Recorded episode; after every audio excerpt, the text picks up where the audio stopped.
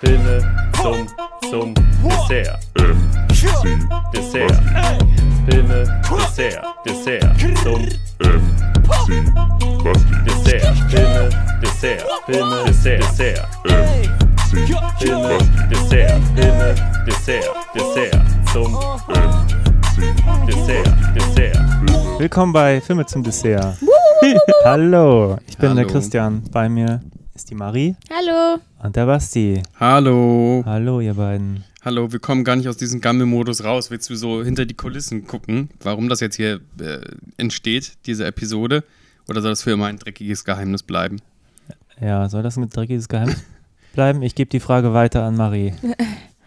Natürlich. Ja, natürlich, okay. Mystery, Okay. Leute. Mystery. Dann sind wir hier nicht einfach kleben geblieben und gucken jetzt einfach einen Film. Weil man nicht mehr Filme einfach so gucken kann, macht man da gleich Content draus. Also entschuldige mal bitte, ja. Christian hat sein gesamtes Mikroequipment hier. Naja, nicht sein gesamtes, seien wir mal ehrlich. Christian hat ungefähr 7000 Mikros. Ich sagen, sind Aber wenn er sich schon die Mühe gemacht hat und komischerweise drei Mikrofone mitgebracht hat, als ob er wusste, Ich ja, habe die Option zumindest äh, offen gehalten. als ob er uns, ne eigentlich hat er uns dahin manipuliert. Na, naja, dazu muss man sagen, wir haben eben schon einen Podcast aufgenommen, nämlich den vor diesem hier. Über was haben wir gesprochen? Ah ja, Megiddo. Me- Omega Me- Code Megiddo, Mexico. So Omega schnell geht das. Dos. Der Film blieb lange im Gedächtnis. Wie, wie war der ja, worum ging es nochmal? Hat Ja. das irgendwie alles Sinn gemacht? Ja, man weiß es nicht. Ja, und jetzt haben wir spontan gesagt, wir sprechen über einen weiteren Film. Und zwar über Beverly Hills Cop Geil, von Classic. 1984. noch? Obwohl es ganz Ja, schön traurig Mit ist. Eddie dass- Murphy. Ja, freu von mich. Michael Brest. Freu mich. Mike, Martin. Trotzdem. Martin Brest. Kannst du nochmal die Eddie Murphy-Stimme nachmachen von der Synchronstimme? Also ich habe gerade gesagt, dass es voll gut. eventuell, äh, die ist super gut. Ich habe gesagt, dass es eventuell das erste Mal ist, dass ich ähm, Eddie Murphy, also den Beverly Hills Cop zumindest, ähm, mit der Original Eddie Murphy Stimme sehe. Weil früher lief Beverly Hills Cop als Reihe gefühlt einmal im Jahr, 1, 2 und 3, auf Sat 1. Hm, ich hätte jetzt gesagt, gefühlt einmal im Monat, aber ja. Kommt Das Jahr hin. Feiertage und der hat ja immer so, so hochgesprochen als deutsche Synchro. Hm. So, ey Mann, geh mir nicht auf die Eier. Ich habe hier ein Paket, das muss ich abgeben, Mann. Ich verliere meinen Job, Mann. Weißt du, sowas. Hm. Ja, einfach nur. Und Leute haben dann im, Und das war immer das Ding, so dass das, ohne jetzt äh, irgendwie ins Racial Profiling zu gehen, dass aus irgendwelchen Gründen Schwarze in deutschen Filmen, zumindest in den 80ern und 90ern, so ganz hoch synchronisiert wurden. Auch der, ähm, der, der bei Stirb langsam, der Cabby-Driver, der hat auch eine, eine deutsche, eine ganz hohe Fiebs-Stimme und auch Chris Tucker wurde immer ganz hoch synchronisiert. Chris Tucker redet auch immer so in den Filmen, also in, in seinen. Und im Original spricht er nicht so. Ich Nein. weiß es nicht. das ist einfach seine Stimme. Ja, na, ich meine, ich bin natürlich jetzt auch gerade mit Eddie Murphy aufgewachsen, mit Ja. der deutschen Synchro. Ja. Ähm, mittlerweile, glaube ich, stört es mich nicht, die Originalstimme zu hören, aber hättest du mich gefragt, wie die Stimme klingt, dann hätte ich immer gesagt, so, wie ich es damals, das ist die damals gehört natürliche- habe, als ich der, der, der, jung der und dumm war. Stereotyp des, Jetzt der. Archetyp des, des plappernden, plappernden, schwarzen ähm, äh, Großstadtkindes, der Mhm. alle Ja, so weghasseln kann. Aber ich, ich habe einfach so das Gefühl, dass es immer in solchen Filmen immer so war, entweder die haben eine ganz helle oder eine sehr, sehr dunkle Stimme. Ich glaube, es ist eher so, dass sie keinen so normalen, einfach eine normale menschliche Durchschnittsstimme haben. Ja, und vielleicht auch, weil er ein bisschen ulkig sein sollte. Und so eine, wenn jemand so ganz schnell plappert und dabei so ins Hohe driftet, ist es ja tendenziell lustiger. Also wenn das so tiefer ist, ey Mann, geh mir nicht auf die Eier, ich muss das Paket hier abgeben. Das ist schon lustig. Das ist ja schon, ähm, haben wir sonst irgendwelche Beziehungen sonst zu dem Beverly Hills Cop? Nein, ich kenne den Film nicht. Ich weiß nicht, ich habe ihn noch nie gesehen. Sagt dir denn das irgendwas? Was gibt da so eine Art Popkulturgedächtnis? Man weiß, wofür Eddie Murphy steht, beispielsweise. Ich weiß, wofür Eddie Murphy steht. Also, was hast du denn für eine Erwartung jetzt an dem Ding? Wenn, gucken wir einfach Okay, mal aufs Cover. Was also- erwartest du für. Sag mal drei Sachen, die du erwartest, wenn du dieses Cover hier vor dir liegen hast. Okay, also ich erwarte. Okay, er hat irgendwie so ein Highschool-Shirt-Ding an. Also ich erwarte, dass es in einem. Äh, da, So eine. So eine, das ist so Ganz eine hier weiter, Highschool-Shirt, ja. Was soll das denn? Du hast ein verschmitztes Lächeln. Nein, alles Ich erzähle nie wieder irgendwas. Doch, bitte. Komm, spiel mal Orakel. So drei Sachen, die jetzt wahrscheinlich passieren. Okay, drei Sachen, die wahrscheinlich ja, passieren. nicht nur vom Cover ablesen, einfach so drei Sachen. er braucht einen Kompanen, obwohl da ist keiner drauf. ja. Deswegen vielleicht hat er gar keinen. Ja, das ist keine Aussage. Du sagst, braucht einen Kumpel oder braucht nicht. Drei er Story braucht Beats. einen Kompan. Mhm. Er ist ein bisschen, weil wegen seinem Gesicht, er, er lächelt so ein bisschen. Also er ist ein bisschen funny, äh, aber auch in seiner eigenen ditzy Art und Weise super schlau. Und durch die Palmen und so habe ich das Gefühl, es wird irgendeine St Oh, look at this pretty car Szene geben, wo es ein schönes Auto gibt, das durch Beverly Hills fährt. Also, eine Sache würde ich sagen, ist ja kein Storybeat, wenn du sagst, äh, er ist so ein bisschen verschmitzt. Aber er findet einen Partner und es gibt eine Pretty Card nicht lesen. Ich lese Das- gar nichts. okay. Auf dem Hintergrund ist genau das gleiche so. Bild nochmal drauf. Ich weiß nicht, wo ich noch mehr hinter. Also eine Pretty Car-Szene und. Eine äh, Pretty, eine Pretty Car-Szene, ein Kompan und äh, ich würde mal sagen, es gibt äh, irgendeine Szene, wo er irgendwelche Hot, ein hottes Babe, aber hottes Babe gibt es eigentlich ja immer. du lehnst dich ja weit aus dem Fenster. mhm. Storytelling. Ich meine, ich habe den 101. Film damals gesehen und trotzdem könnte ich euch nicht sagen, worum es geht. Es ist alles aber so lange her. Das wissen wir, werden wir gleich Das sehen wir diskutieren. gleich. Was. Erwartungen Ja, ich kann noch wirklich- Ich weiß noch, ich fand den dritten Teil nie so gut wie die ersten beiden, Ja, aber trotzdem weiß ich nicht mehr, was Warte in mal, welchen ist das drin der erste? vorkam. Das ist der ja, erste. gucken Teil 1. wir steigen jetzt ein quasi in die Trilogie, wo sie ewig lang mal einen vierten noch machen wollten, den sie aber nie produziert bekommen haben. Aus irgendwelchen Gründen kamen die Sterne nie wieder so gut zusammen, dass es entweder einen vierten Beverly Hills Cop oder einen Reboot oder sowas gibt. Das ist eine Frage, IP, wodurch ist Eddie Murphy bekannt? ähm, Saturday Night Live und sein Stand-Up-Programm. Das war sein er, nee, nicht sein erster Kinohit. Naja, und dann vor allem durch den Film halt dann nochmal Ja. richtigen Push erfahren. Genau. Da, ach, das war genau, das war nicht sein erster Kinofilm, weil das war 48 Stunden. Nur noch Mhm, 48 nur Stunden. Genau, Waterhill. Genau, und ähm, das war aber sein erster Nummer 1 Hit. Und daraufhin ist er dann quasi gewechselt vom Comedians-Fach zum, was ist denn das? Irgendwas zwischen Action und Comedy-Darsteller? Ja, Also ja Action-Comedy ist eigentlich der Inbegriff dessen. Er hat dann später so andere Sachen versucht, also ich kann mich irgendwie, Metro war schon nicht mehr so gut. Aber Metro ist ja auch noch Action-Comedy, dann ist er später mit, 90er äh, wo er die Fetten gespielt hat, wie hießen die? Die, die Fettmanns. Nutty Professor, das war so Ach so. dann, dann sein, Genau, die sein, Fettmanns. sein, seine zweite Auferstehung. Fettmann. Nein, aber vorher hat er so Vampire in Brooklyn gemacht, was Ja, ja. auch ja, interessant ist. Wes Craven, aber auch nicht richtig gut. Ja, und Nutty Professor war dann auch, glaube ich, wieder ein Riesenhit und das war dann ja, ja richtig Family Comedy. Genau, das war dann die so. Transformation vom, von wegen, da hat er keine Pistolen mehr in der Hand gehabt oder ähnliches, sondern ist dann halt einfach, hat mehrere Und Rollen was macht aufgespielt. er und so. jetzt? Ähm, der hat jetzt Spricht er nicht auch Schreck?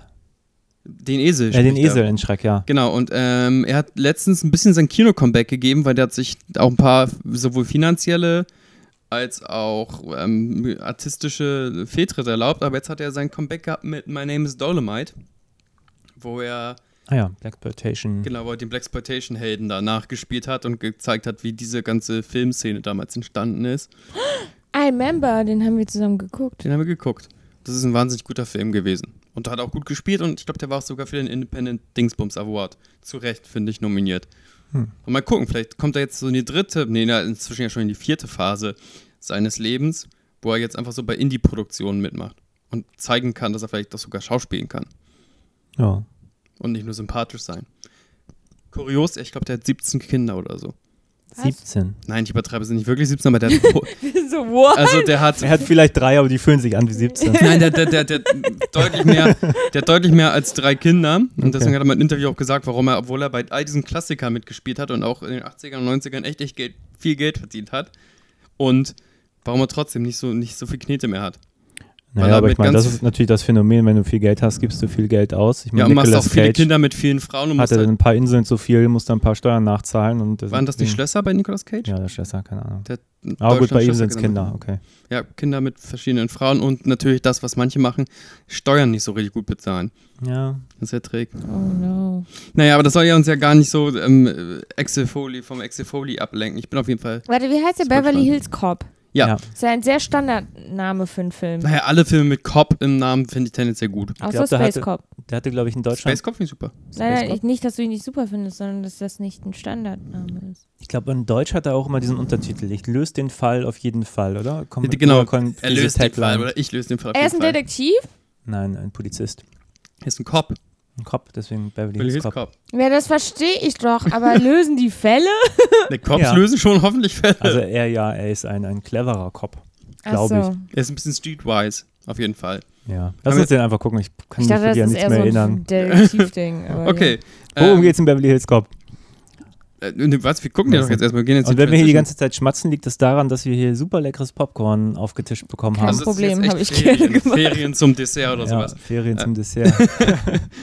Okay, Filme ähm, sind vollkommen zweitrangig. ja. okay, dann können wir ja versuchen, ein, eine Kita nachzumachen und eine Transitions zu tun. Düb, düb, düb, düb. Was war das? Also, Ach so. mach.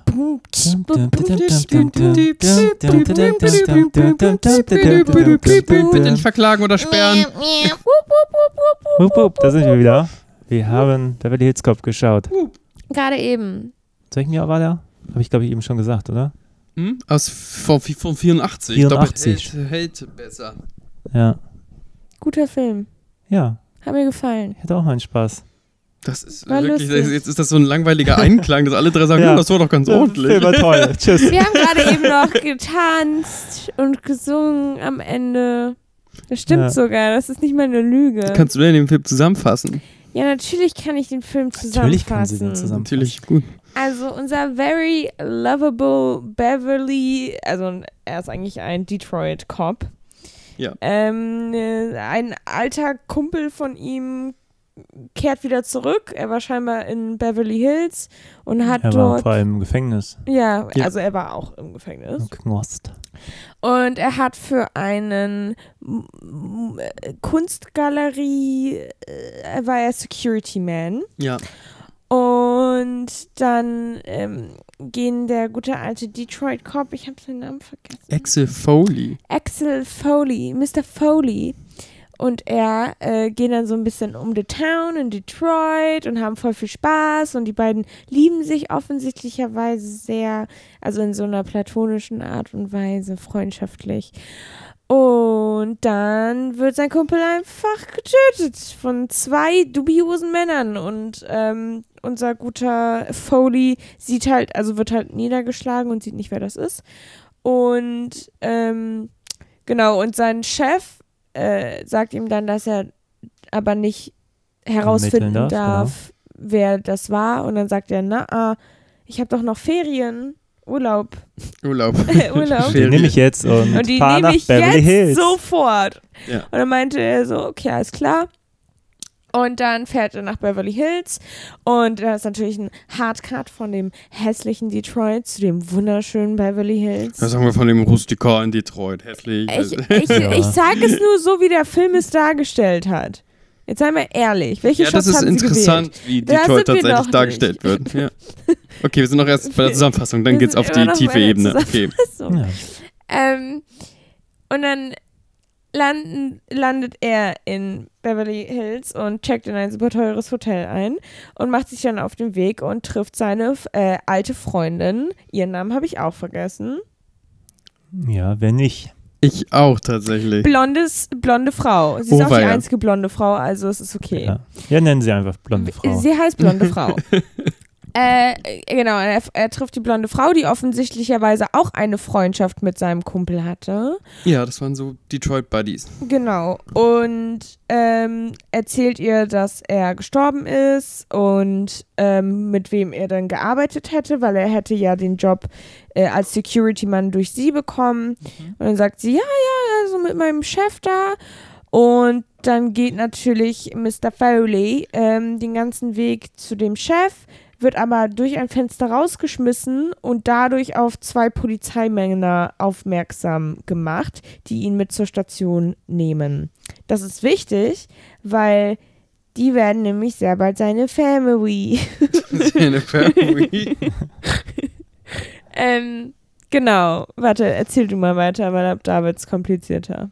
Naja, ich will das mal ganz grob zusammenfassen. Nein! Also er ist, er ist dann mit seiner unkonventionellen Ermittlungsweise, nämlich dadurch, dass er sich immer so in Situationen hineinsabbelt, durch geschicktes Lügen und einfach charmant sein, kommt er irgendwie durch jede Barriere durch. Ähm, das ist aber natürlich nicht alles immer legit Policearbeit. Es ist eigentlich nie legit Polizeiarbeit. Es ist eigentlich nie. es ist eigentlich immer alles ganz schön am Rande der Illegalität.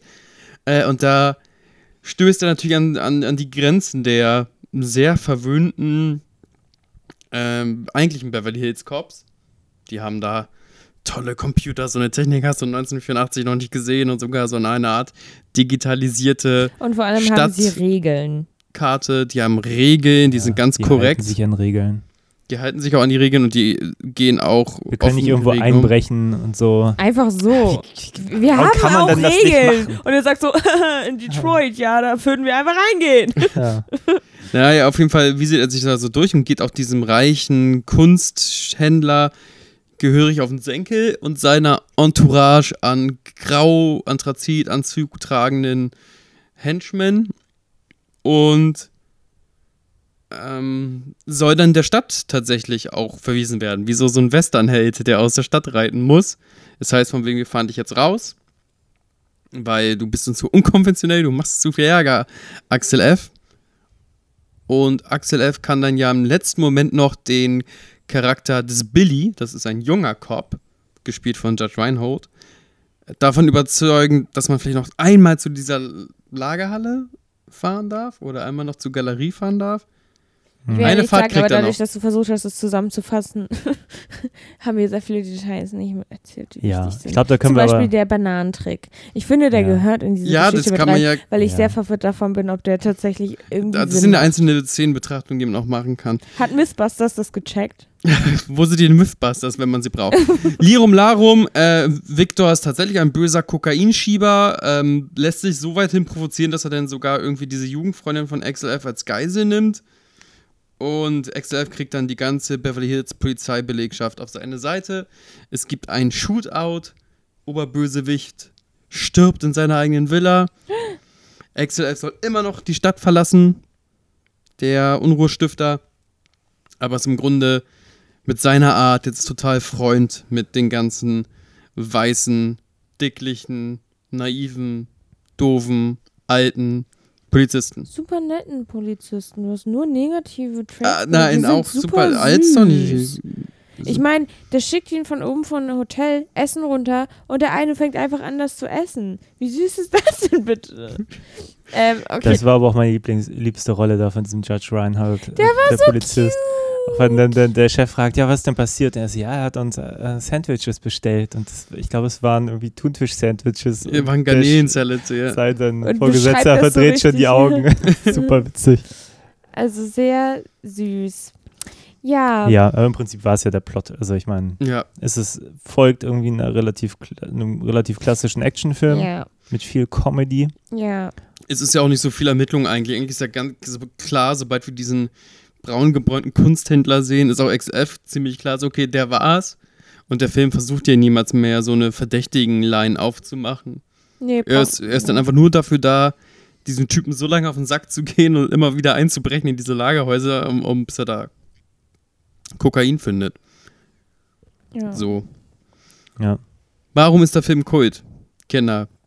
Weil er mich gefüllt hat mit vielen positiven Gefühlen. Deswegen ist der Kult? Ja. Ich finde, ein Film, der es schafft, dass man wirklich die. Ich, ich, ich konnte die Charaktere sehr gut nachvollziehen. Ich fand alle von denen süß. Das hat mir so eine. Das hat mir so ein. Es, es gibt doch solche Serien, die guckt man dann für eine Weile und dann hat man das Gefühl, ah, das sind alles meine Freunde. Das hatte ich mit diesem Film. Ja. Also ich wollte unbedingt mit denen Kopfarbeit machen danach. Ich will auch Polizist werden. Ich will auch, jetzt habe ich meinen langen Traum gefunden. Ich Ja, scheiß auf. ACAB. Ja. Jetzt geht's los, ab nach Bever Beverly Hills. Ähm, da Polizeiarbeit machen. Wobei ich sagen muss, dass ich Detroit, also rein von den Kamerashots, interessanter fand als Beverly Hills. Ich glaube, ich mag. Aber Beverly Hills sieht doch auch nicht so aus. Beverly Hills? Ja. Wie? So wie das da dargestellt war, so mit glitzernden Autos und glitzernden Ich Menschen. glaube, da lo- leben schon die Reichen und Schönen.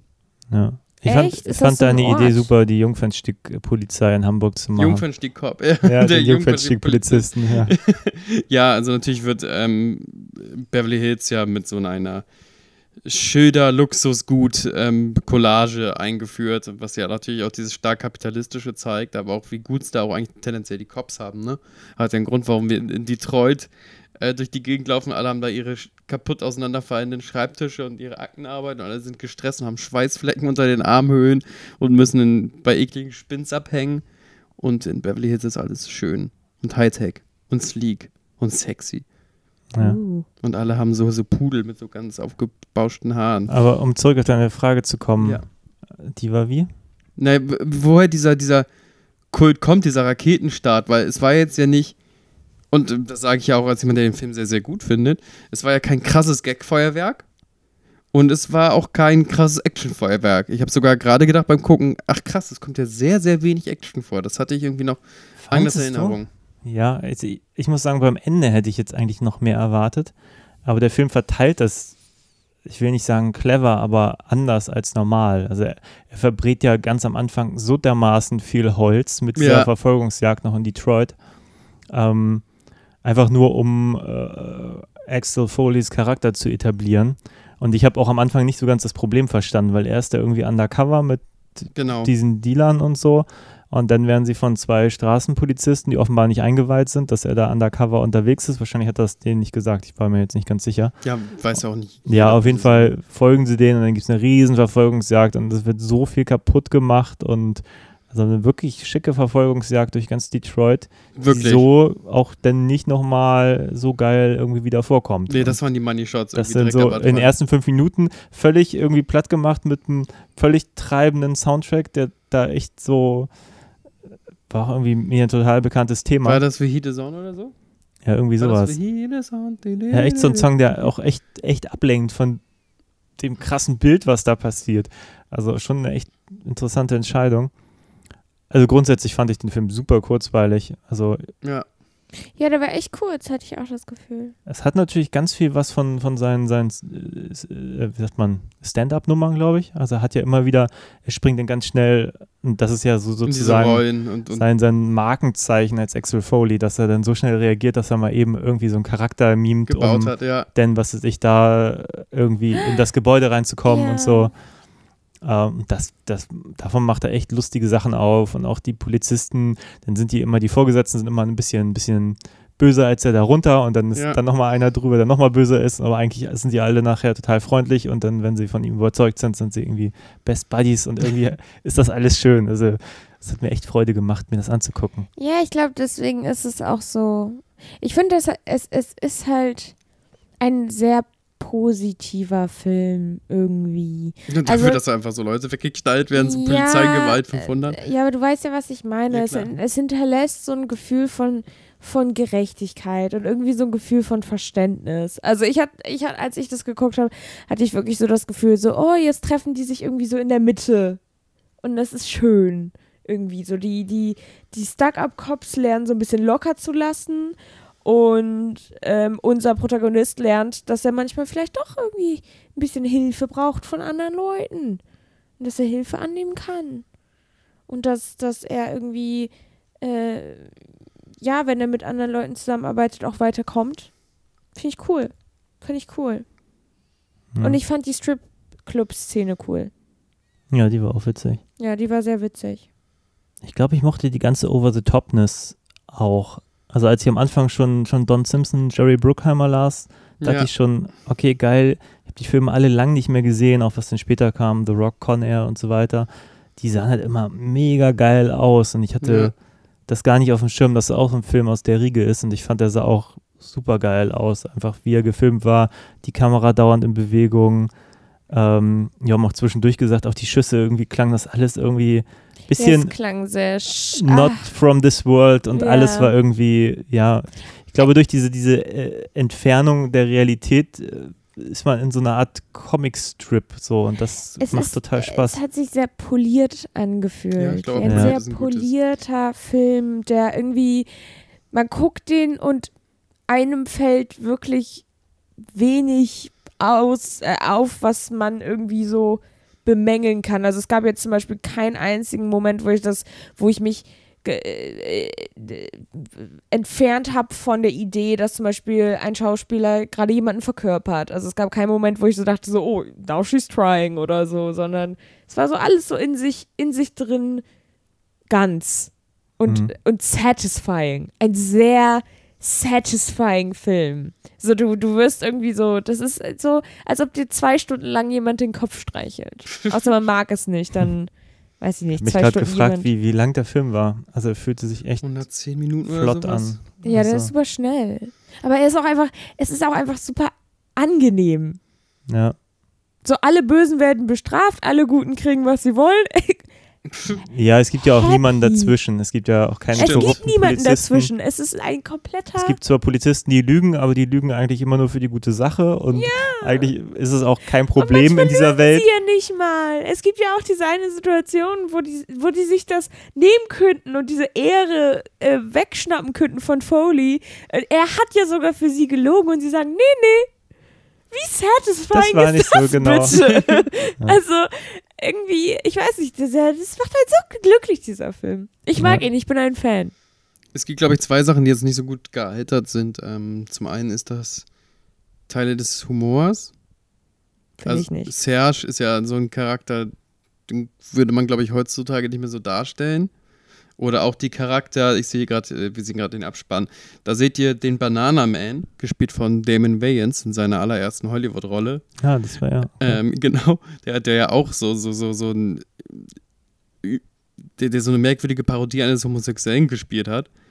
Ähm, Das habe ich so gar nicht gesehen. oder auch, äh, wenn, wenn, wenn ähm, Axel Foley Ramon spielt, den, den Liebhaber als ja, es gab so ein paar, paar Momente, wo Männer zumindest vorgegeben haben, gay zu sein und Ja. die waren natürlich immer sehr ausstellend. Ja, Aber ich fand jetzt auch nicht negativ gezeichnet oder so. nein, die waren jetzt nicht irgendwie, äh, nein, das Überzogen. nicht, aber, Aber- das würde man, glaube ich, so nicht mehr spielen. Ja, wobei ich sagen muss, bei einem Film, der so überzogen ist, was alles andere angeht. Naja, Bully Herbig haben sie dafür zu Recht teilweise, not pun intended, den, den Hintern aufgerissen, dafür, wie er die, die sogenannten Prosecco-Schwuchteln spielt. So. Und ähm, äh, es Ja, ist aber ja auch. was haben die jetzt so Schlimmes gemacht? Das verstehe ich nicht. Naja, die, die, die spielen ja schon sehr, ah, halt die Teil und ich will das jetzt gar nicht machen. ohne also so der schlechte- erste in der Galerie finde ich gar nicht. Serge, doch, der hat auch so ein paar nee, Sachen, Serge aber spielt ähm, überhaupt nicht Heidi der ist tatsächlich in der Mhm. deutschen Synchro noch ein ganz, ganze Ecke ähm, überzogener, sogar noch. Ja, aber wir haben jetzt ja jetzt auf Englisch Ja, ja. geguckt. Und aber auch halt der Ramon. Von wegen, wenn, wenn, wenn Axel Foley da Ramon spielt, mit, mit diesem, mit diesem. Ja, natürlich, Lispeln Ramon, aber so. Ramon ist ein Charakter.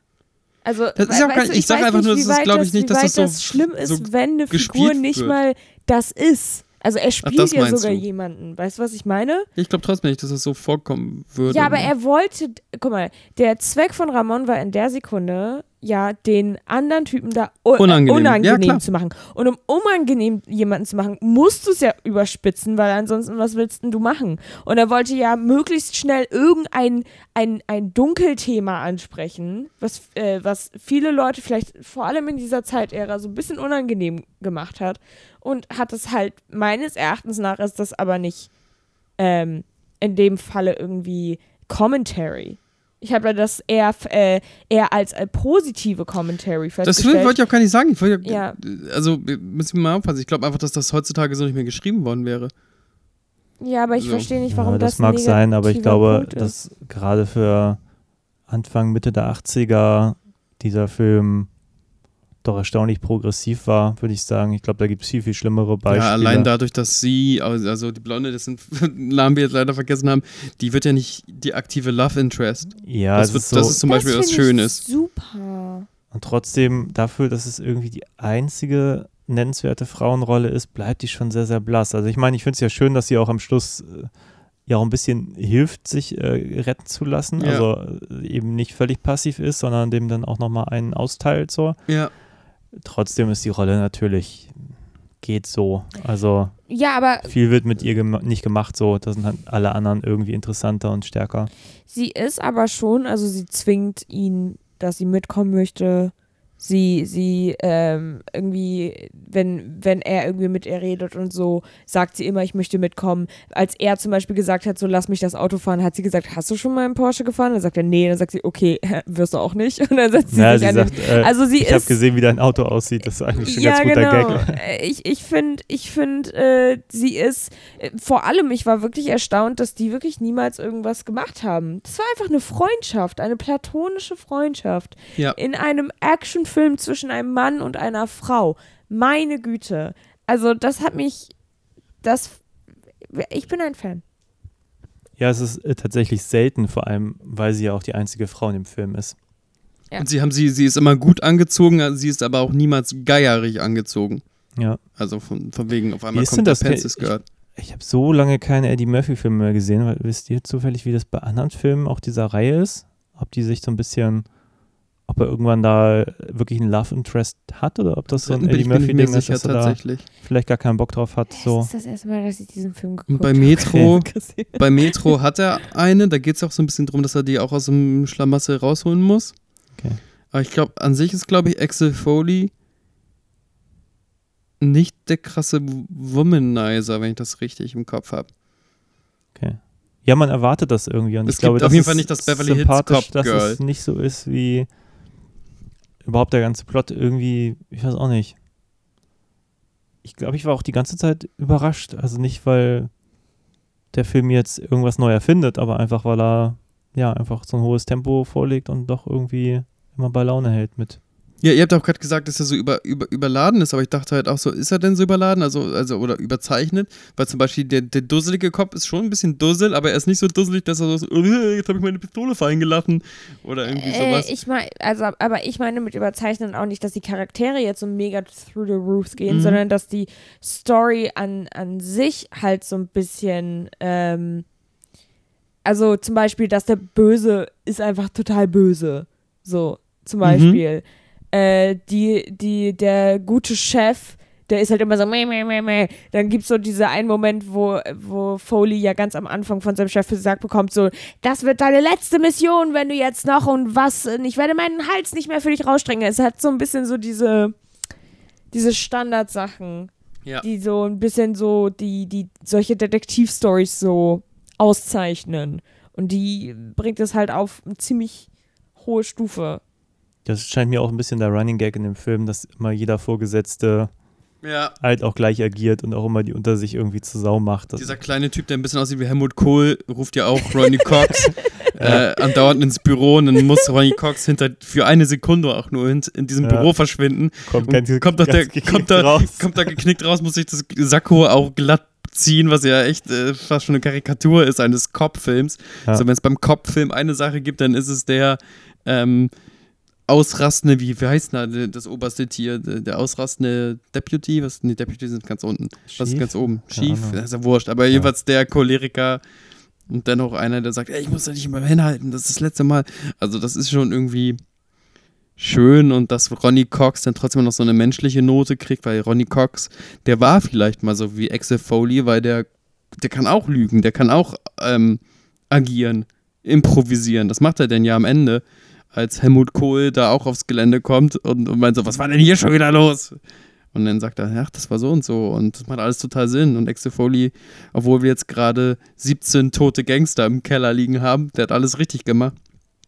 Und dann gucken die sich alle verschmitzt an und Helmut Kohl muss von dann ziehen. Also ich glaube, dass sogar diese spießigen, spießigen White Boys vielleicht irgendwann mal so waren wie XLF. So, die müssen ja auch irgendwann mal angefangen haben. So habe ich das zumindest gelesen. We're not so different, you and I. Ja, Oder nicht? weiß ich nicht. Ist das zu Also, viel Interpretationsding? glaube- Also mit dem bisschen. Chef, I think so. Aber ich glaube, die anderen sind echt so Naseweiß-Boys. Das ist so, als ob irgendwie so ein. Also mich hat das so ein bisschen wirklich daran erinnert, so ähm, an, an diese. Es, es gibt ja so relativ viele Filme, wo so der eine Bad Boy irgendwie die die mega die Nerds oder die mega Brillenleute irgendwie dazu bringt, irgendwelche bösen Dinge zu tun und sich dadurch besser zu fühlen. Ja. Also eher so. Also das mit dem Chef verstehe ich auch. Der, der, also nicht der Oberoberst, sondern der O. Genau, dieser Mann, Cox. genau, genau. But, aber den fand ich auch toll. Ich fand alle Schauspieler toll. Ja. Ich fand, das waren auch echt lustige Charaktere. Also ich glaube, die haben schon ein bisschen nach äh, Cop-Klischees geguckt, so. Mhm.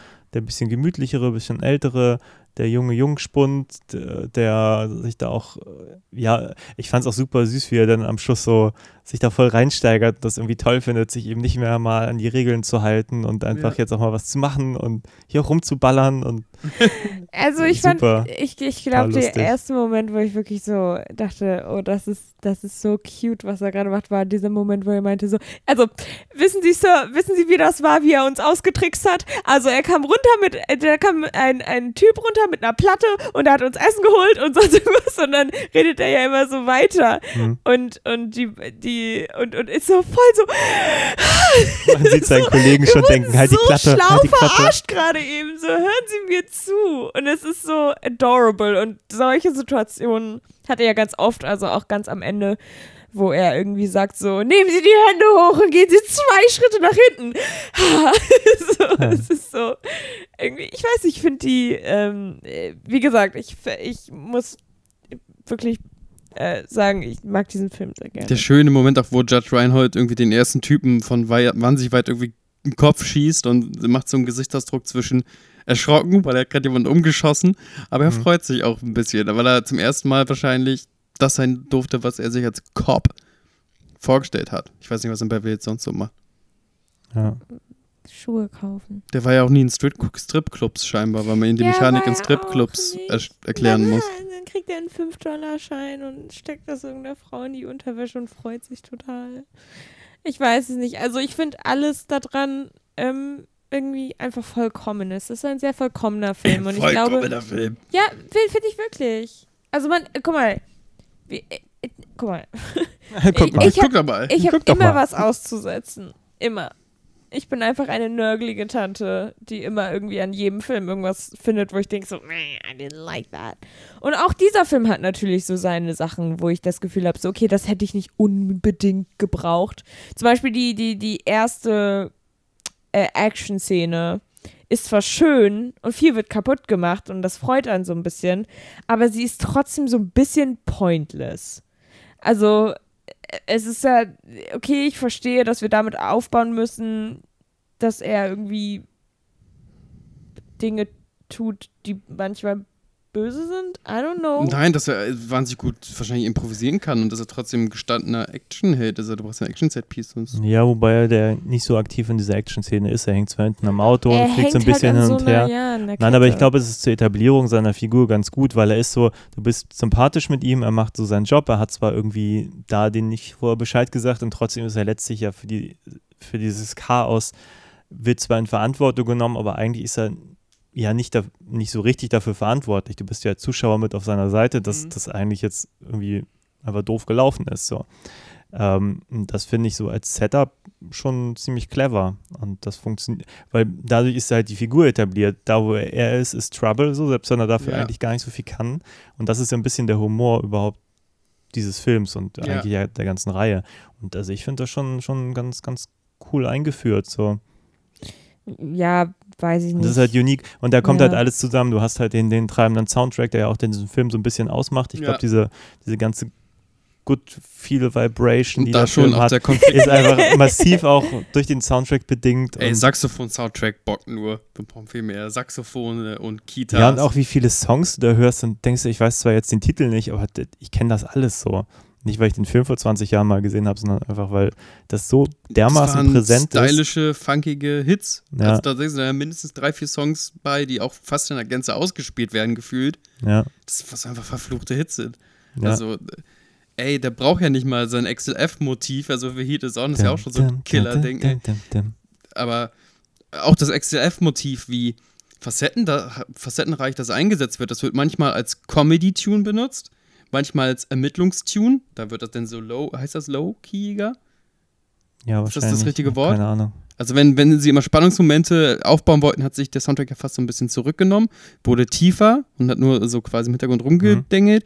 Und wenn es humoristisch sein sollte, ging es. Wenn es actionreich sein sollte, ging es. Also dieses XLF-Motiv konntest du ja in vielen Varianten einfach verwenden. So, das ist total facettenreich. Das habe ich wohlwollend aufgenommen. Ähm, wollen wir nochmal über die Performance reden, also die, die Main-Performance? Eddie Murphy, uh, A Star is Born, sozusagen, das ist ja sein Film, sein Breakout-Film, der ihn dann ja echt in den Hollywood-Olymp gesteuert hat. Also dieser Walter Hill-Film, 48 Stunden, war ein Respektserfolg, aber mhm. dann war es eher so von wegen sein Debüt. Und jetzt hat Den habe ich auch lange nicht mehr gesehen. In äh, nur 48 Stunden, das ist ja eigentlich so ein Buddy-Movie, oder? Da ist ja er und noch. Genau, und da ist er ein Hustler, da ist er ja so ein, so ein Trickbetrüger und ah, Nick ja. Nolte spielt einen spießigen Stimmt, Cop. Nick Nolte war dabei, ja. Was denkst du denn über Eddie Murphys Performance? Okay. okay. Nein, wir reden jetzt weiter über diesen Film, den wir gerade gesehen haben. Ja. Weil nur 48 Stunden ist bei mir auch so lang her. Achso, okay. Ähm, ich muss ehrlich sagen, als ich angefangen habe, es zu gucken, ich hatte ein bestimmtes Bild von Eddie Murphy. Und ich habe diesen Film ja noch nie gesehen. Und ich habe auch den jungen Eddie Murphy einfach noch nie gesehen. Also ich kenne seine späteren Filme und habe ihn offensichtlicherweise schon gesehen. Mhm. Ähm, und ich war ein wenig erschrocken oder verwirrt äh, davon, wie, ich weiß nicht, wie ich das anders sagen soll, als Highschool er spielt. Aha. Er hat so sehr jugendliche Manor Manorismen. So auch, äh, auch ganz, ganz am Anfang, als er in dieser äh, Polizeigeschichte wieder ankommt und sein Boss ihn da irgendwie so anmeckern, hat er mich sehr erinnert an so einen Highschool-Footballer, der gerade von seinem, seinem Trainer irgendwie, irgendwie an, angesch angeschrien wird oder sonst irgendetwas. Also er hatte so sehr, ju sehr junge Manorismen und ich äh, finde auch tatsächlich, dass er gegen Ende des Films erwachsener wirkt als am Anfang. Also vielleicht war das auch gewollt, dass mhm. er da so ein bisschen so einsteigt. Und natürlich ist seine Delivery immer super interessant er sagt Sätze sehr ähm, definiert und immer mit einer bestimmten Bestimmung. Da ist nichts Larifari dabei. Alles ist eine klare Nachricht und alles sagt er auch sehr klar. Und er ist ja auch so ein bisschen verschmitzt. Und ich finde, dass, ich finde halt, er ist einfach super sympathisch. Also den, den, den, den ganzen Film lang. Ich, ich weiß nicht, was soll ich sonst dazu sagen? Ich du glaub, guckst mich so an, als ob da noch was kommen müsste. Ich weiß, keine Ahnung. Ich da einfach nur leer. Ich glaube, das macht seine Rolle auch so ein bisschen aus. Da, dieses, du nanntest es gerade Verschmitztheit. Ähm, aber spätestens, wenn er diesem Bösewicht da gegenüber sitzt und der ihn wirklich bedroht und so und er guckt die ganze Zeit einfach nur so, als könnte er ihm nichts anhaben. Ja. Und, aber eigentlich ist er ihm ja jetzt auch nicht physisch überlegen oder so. Nee. Ähm, also wenn jetzt die, die bösen Lakaien ihn ummähen würden, dann wäre er auch tot. Also das ist ja jetzt so, und trotzdem hat er irgendwie diese Attitude, ja, ja, der, der Bösewicht sagt noch, du weißt gar nicht, wer ich bin und so. Und er sitzt da einfach nur und, und guckt ihn halt so super entspannt an. Und ich glaube, das macht halt ein bisschen auch diese Figur aus, dass jeder andere würde in dem Moment ein bisschen ernster werden oder es gibt zwei, zwei irgendwie anders reagieren so. Und ja, er genau. ist so einfach mega cool. Ich finde, zweimal bricht er das, was ich aber total toll fand. Tatsächlich ich dachte so, oh, jetzt wäre ich auch eingeschüchtert. Wäre ich entweder der Gegner von diesen Menschen oder jemand, der ihm auf jeden Fall antagonistisch gegenübersteht, wie auch teilweise die Cops in den Filmen. Ähm, zum einen ist das diese besagte Strip-Club-Szene. Hm. Und da albert ja Exefolie rum sagt, hey, es ist nicht schlimm, wenn du einen Steifen kriegst. und so weiter und so fort. Und hier nimm mal einen Fünfer, Billy. Und dann sieht er, dass da diese beiden Jungs mit den Ledermännern rankommen, mit dem Ziel, den Laden zu überfallen. Und dann friert ganz kurz sein Lachen ein. Also wirklich nur für, für so ein für eine Sekunde vielleicht. Hm. Und man sieht ihn so observieren und er muss nicht sagen, ich habe die gerade observiert oder so. Das wird einfach durch sein Gesicht geklärt, dass er verstanden hat, was, was, was da los ist. Ja. Ähm. Das finde ich wahnsinnig gut. Und dann gibt es in der Szene, wo er diesem Victor nochmal nachstellt und der geht in so ein schnöseligen, so ein schnöseliges Restaurant.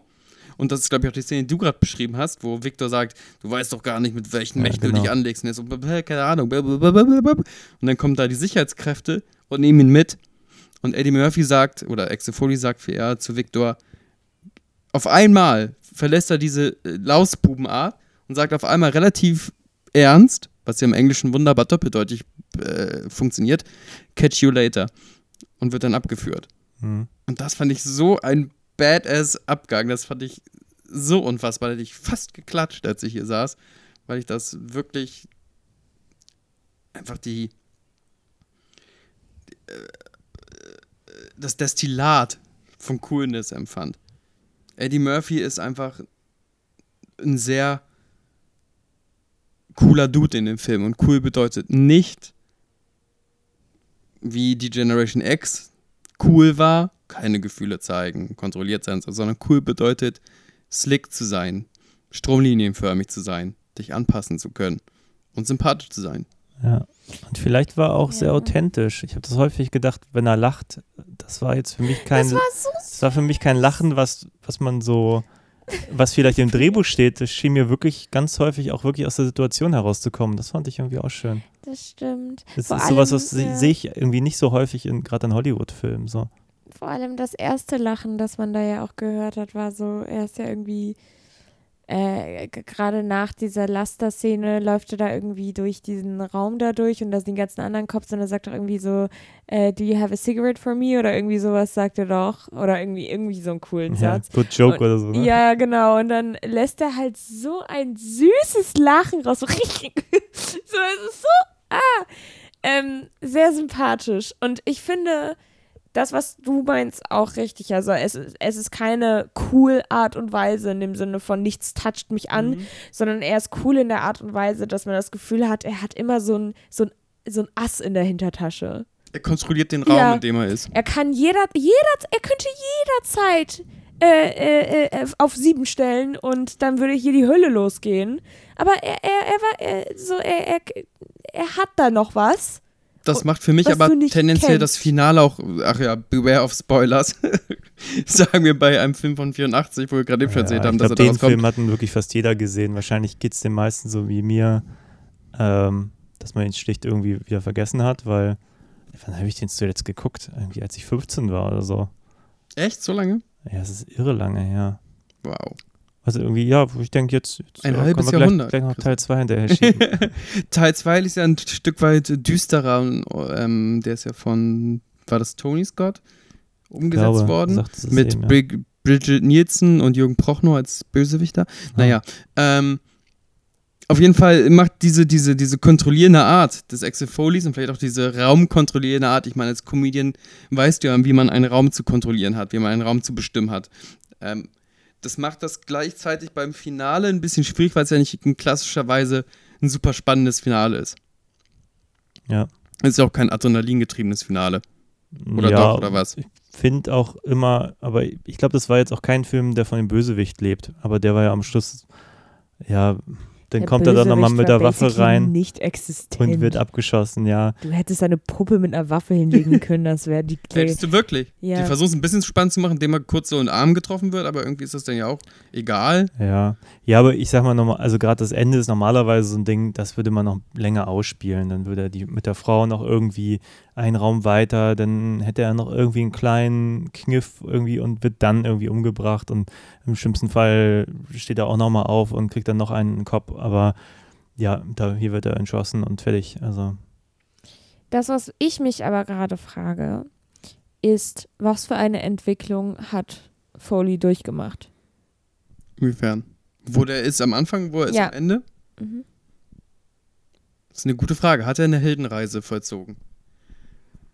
Er hat eine Aufgabe und die hat er erledigt. Ja, die Aufgabe, also Ja, persönlich als ja Persönlichkeit keine, gewachsen, äh, also wirklich so Heldenreise. Heldenreisemäßig, ja. Also ich kann in seinem Charakter nicht erkennen, dass er sich wirklich verändert hat. Ich Die Sache ist halt, man hat zu wenig, glaube ich, in New York gesehen, um wirklich sagen Detroit. zu können, äh, ja, Detroit, ähm, ob sein Charakter da anders agiert hat, weil da hat man ja nicht wirklich viel gesehen. Er hatte irgendwie einen Vorgesetzten, der ähnlich agierte, Ja. ihn immer zusammenscheißt, aber eigentlich mag. So, und genau das Gleiche hat er jetzt quasi in Beverly Hills gefunden. So. Auch so ein Team an Polizisten, die einerseits nicht alles gutheißen können, was er macht, und andererseits ähm, ihn aber mögen und die Ergebnisse stimmen und das, das rechtfertigt dann irgendwie alles so. Ähm, also ich sehe da keine große Entwicklung, ehrlich gesagt. Ja, also die haben ja in dem Film meines Erachtens nach die Entwicklung sehr stark auf die anderen Charaktere verteilt. Ja, das stimmt. Alle anderen entwickeln sich Genau, weiter. also alle anderen haben äh, in in einer gewissen Art und Weise äh, dieses Step into Chaos Ding und, und alles Mögliche mit drin.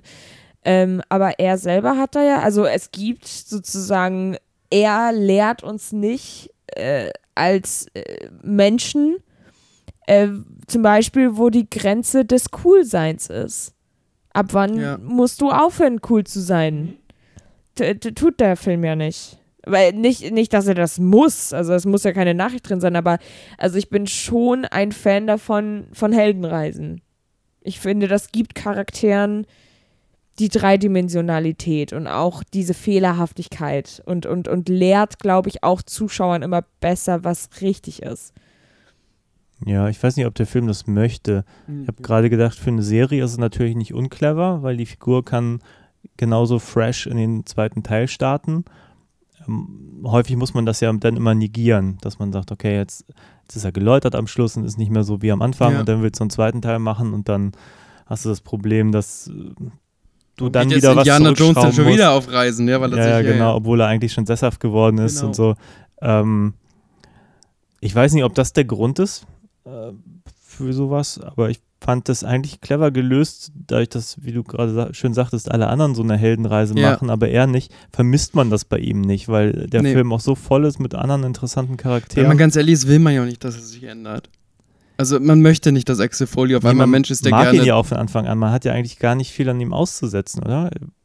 Ja, aber ich hätte zum Beispiel gedacht, dass es ganz cool gewesen wäre, wenn zum Beispiel einer von den anderen Leuten ihm äh, nicht eine Regel aufstellt, sondern ihm mal sagt, was er tun soll. Und wir dadurch lernen, dass man cool sein kann, wie viel man will, aber manchmal hilft es schon, auf andere Leute zu hören. Das wäre zum Beispiel etwas gewesen, was ich finde sehr leicht hätte eingebaut werden können, ohne dass äh, Foley da seine Coolness verliert sondern sogar noch ein, ein Ting, so ein Tint von Loyalität dazu bekommt. Das stimmt. Ist allerdings Stimmt. auch was, wo ich jetzt sagen würde, das machen die meisten anderen Filme, die so ähnlich irgendwie angelegt sind wie Lethal Weapon oder so. Die machen das, glaube ich, alle so. Ja, Ähm, aus irgendeinem Grund dieser Film nicht. Ich könnte mir aber auch vorstellen, dass im zweiten Teil dann auch wieder vielleicht genauso gemacht wird, wie so, du sagst. Ist sehr naheliegend, das stimmt. Ja, also ich weiß ich nicht. Ich find- Ich finde das, ich find das immer nicht, nicht schlecht, wenn man da sowas drin hat. also der Film hat 15 Millionen Dollar gekostet und hat alles Geld der Welt wieder eingespielt. Was, Und der sah so ist. viel besser aus als der 20 Millionen Film, den wir zuvor stimmt. besprochen Das ist so haben. Krass, ne? Ja, Ey, äh, das ist wirklich so interessant, was Leute mit, also Leute, vor allem so im, im, im, im Medienbusiness, wie anders Geld gewertet wird. Also manchmal liest man da wirklich und da steht irgendwie 30 Millionen Budget und du, du, du denkst dir so, was? Und manchmal ist das ein äh, Indie-produzierter Film für 15.000 oder sonst was und das ist ein, ein, ein Kunstwerk. Ich, ich verstehe nicht, wie das ist. Naja, 15 Millionen 84 ist ja trotzdem noch ein okayes Budget. Ja. Und alle Darsteller waren ja noch nicht so wahnsinnig teuer. Also, dass sie Eddie Murphy entdeckt haben, danach war Eddie Murphy ein Goldesel und konnte ja wahrscheinlich die allein dadurch wurden schreiben. die Budgets wahrscheinlich größer, zwangsläufig. dadurch, ne, wenn du auf einmal sagst, ach übrigens, jetzt äh, spiel A10 ich- gehen erstmal an mich. Genau, genau, so Rums. Ähm, und auch Judge Reinhold und Paul Reiser und alle, die hier mitgespielt haben, das waren ja keine super krassen Riesennamen. Ja, gut, Aber es gab einen Riesennamen, der ähm, mit dem Projekt verbunden war. Vielleicht wisst ihr das ja. Trivia, Trivia. Trivia-Stunde mit Basti. Da hätte, ähm, ähm, dann hätte der Film sogar, ich glaube, zwischen 5 und 7 Millionen Euro mehr Budget bekommen. Euro, vor allem Dollar. Und jetzt haben Sie die Möglichkeit herauszufinden. Schreiben Sie eine SMS an. Nee, wollt ihr es wissen? Das war ursprünglich geschrieben als ein Sylvester Stallone-Film. Nein. Doch. Eigentlich sollte Beverly Hills Cop ein Sylvester Stallone-Film sein mit noch sehr viel mehr Action-Pieces. Also es hätte noch ein bisschen mehr Budget für mehr Action gegeben. Und ähm, natürlich ist Sylvester Stallone damals ein klein wenig teurer gewesen als Eddie Murphy. Ja. Wait, what? Sylvester Stallone sollte das spielen? Ja. Hat es dann nicht gemacht. Nein, Warum? das ging ganz knapp auseinander. Ja, erstens, weil er, wo, also Vorsicht, angelesenes Wissen, weil er da ein bisschen an der Gewalt- und Actionschraube drehen wollte, noch mehr. Hm. Und die waren nicht gewillt, für dieses Projekt mehr als knapp 20 Millionen auszugeben. Und ähm, dann der Ton des Films. Ne? Also du kannst einen Sylvester Stallone-Film nicht, also kannst dir nicht Sylvester Stallone vorstellen, der kriegt ja teilweise seinen Mund nicht auf, ähm, wie der da irgendwie im Restaurant steht und sich da einen weg improvisiert oder so, keine Ahnung. Und dann ist diese Allianz auseinandergegangen. Sylvester Stallone hat sich von dem Projekt äh, distanziert und ähm, Eddie Murphy ist eingestiegen. Aber dafür haben sie auch nur ein Budget dann freigekriegt von 15 Millionen Dollar. Ja. Nur. An Ausführungszeichen, Anführungszeichen. ja, ich mag Sylvester Stallone, könnte ich mir schon. Es wäre wahrscheinlich ein deutlich anderer Film geworden, aber Das vielleicht wäre ein komplett anderer Film geworden. kein so ein Kannst du dir schlechter. vorstellen, wie Sylvester Stallone da durch die Gegend springt mit der Musik im Hintergrund? Ja, das wäre wahrscheinlich auch ein anderer Soundtrack geworden. Ja, das wäre, glaube ich, alles anders gewesen. Das wäre einfach ein, aber das, das, ist, das ist ja die Magie eines Protagonisten, dass er eigentlich den gesamten Film bestimmt. Es wäre aber auch ein komischer, komischer Zeitpunkt in Stallones Karriere gewesen. 82 war Rambo 1 fürs Blood. Ähm, und dann irgendwann 86 die City Cobra. Also äh, zu, so Richtung City Cobra hätte das vielleicht so gepasst, so in seinem Schaffen, aber ja, keine Ahnung. Ich, äh, ja, ich bin ganz happy, dass Eddie Murphy dabei war. Ja. Ja, ja, ja. Aber ich kann mir auch vorstellen, dass man gerade diese Impro-Sachen, äh, dieses ihm dann auch wirklich auf den Leib geschrieben hat oder er sich auch ein bisschen selber. Ähm, weil das hatte doch schon ganz schön viel von Stand-up, so Momenten. Ich glaube, das waren teilweise echt auch seine. Momente.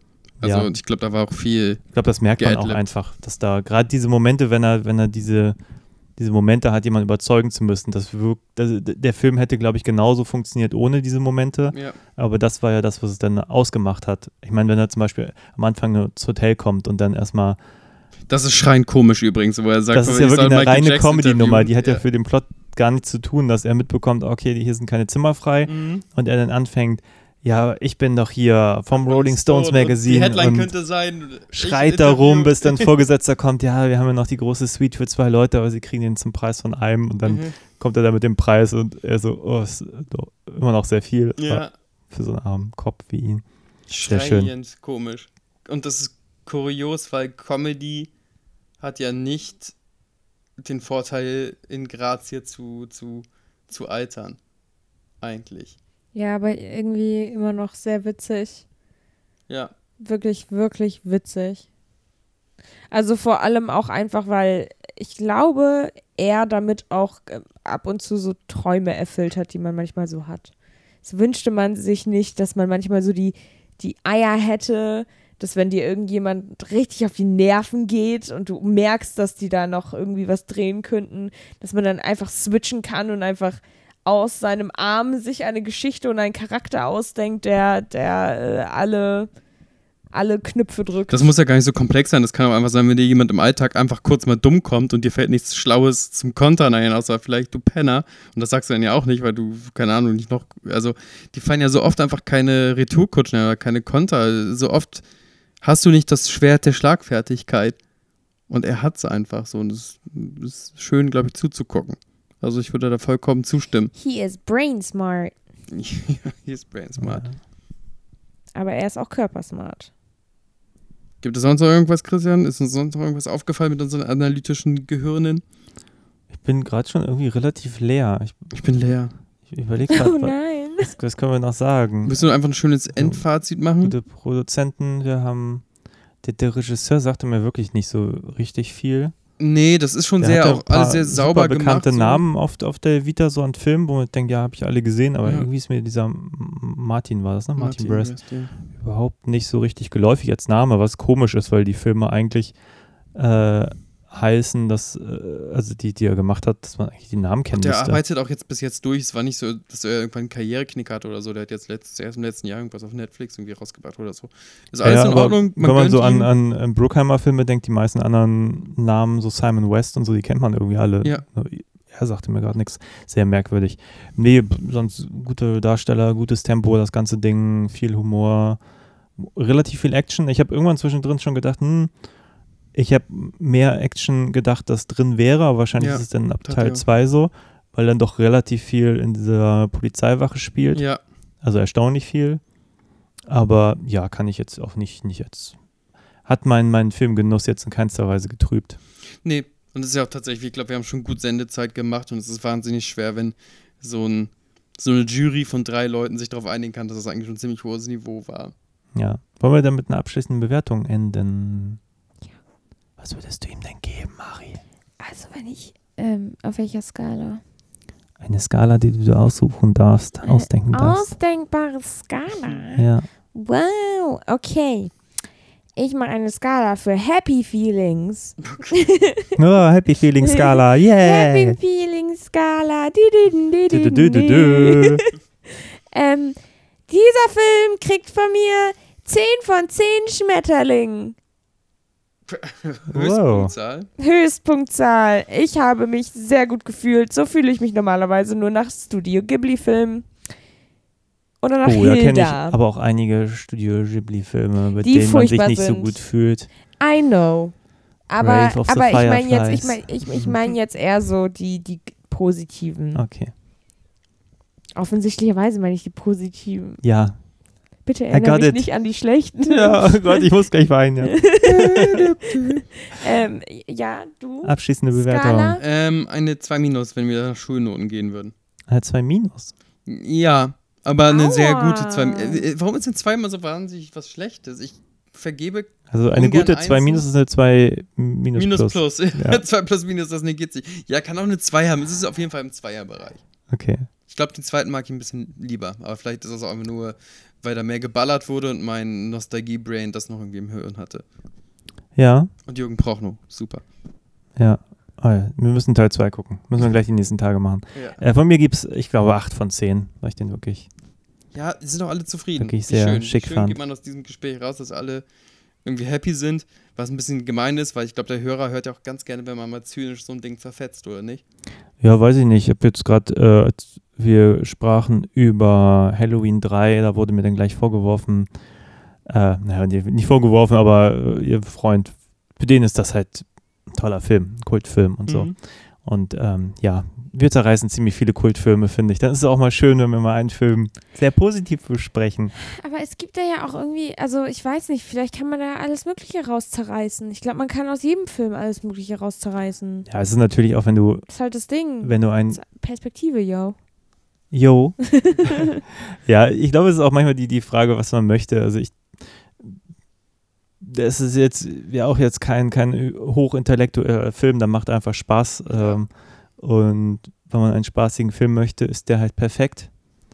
Ähm, was will man machen? Was will man machen? Ey, Was ihr Hörerschaft, machen? ihr könnt ja mehr äh, Spaßfilme in die Kommentarleiste hauen. Ja, Dann wird das jetzt ein, äh, ein ganz anderer- Der Spaßfilm-Podcast. Spaßfilm-Podcast. Ja, wir haben Spaß immer zum mal Dessert. ein paar ernstere Dinge da drin.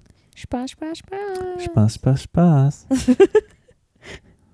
Ähm, ja, Ja, jetzt haben wir alles gesagt, was wir sagen wollten. Jetzt bin ich auch leer. ich glaube schon. Ich glaube, es gibt da nichts äh, anderes mehr zu sagen. Zu ergänzen. Außer natürlich.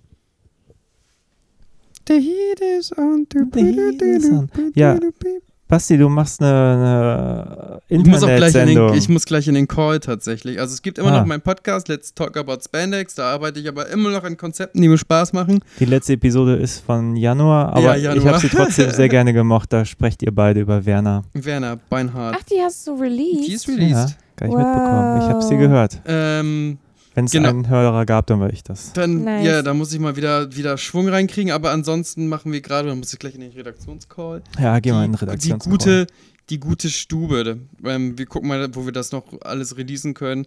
Äh, äh, über One Hamburg kann man sie immer streamen. Und wenn euch die eigentlichen Folgen zu lang sind und ihr live keine Zeit habt, dann gibt es jetzt einen Zusammenschnitt auf der Instagram-Seite von der Guten Stube. Eins Ja. Gute Stube, at eins Gute Stube. Ähm, die habe ich ja, zusammengeschnitten. super. Wow, amazing. Dankeschön. Ich Amazing. muss mich ja auch irgendwie. Ich, ich habe nämlich nichts zum Vorzeigen. Okay. Ja, Deswegen lobe ich mich mit der Arbeit von anderen. das ist doch super. Nein, aber du warst ja hier auch dabei, das ist doch toll. Man muss sich auch irgendwie ein bisschen be beschäftigen in Corona-Zeiten. Das ist ja Echt, wie viele Filme du jetzt guckst, was für, für ein ich Output guck du jetzt gar hast. nicht so viele. Ich habe Aber du hast einen Podcast Er guckt doch höchstens sechs pro Tag. ja, ich gucke die, die Filme, die ich hier für den Podcast bespreche, aber so viel mehr gerade irgendwie nicht. Ich hatte mal irgendwann mal eine Phase, da habe ich wirklich zwei, drei Filme am Tag geguckt. Das ist alles lange, lange her, aber da, dafür fehlt mir mittlerweile echt die Muße. Ich will andere Sachen machen. Ich will Menschen sehen, was gerade in Corona-Zeiten einfach schwierig ist. Aber wenn die Sonne scheint, will ich auch mal rausgehen und nicht. Äh, Äh, wir sitzen übrigens alle sehr weit voneinander entfernt. ja, wir haben hier Plexiglasscheiben zwischen uns und drei Meter Abstand, natürlich. So, mit dem Gag verabschieden wir uns. Set the record off! Ja. Ja, tschüss. Oder willst du noch was sagen? Adios, Adios, amigos. amigos.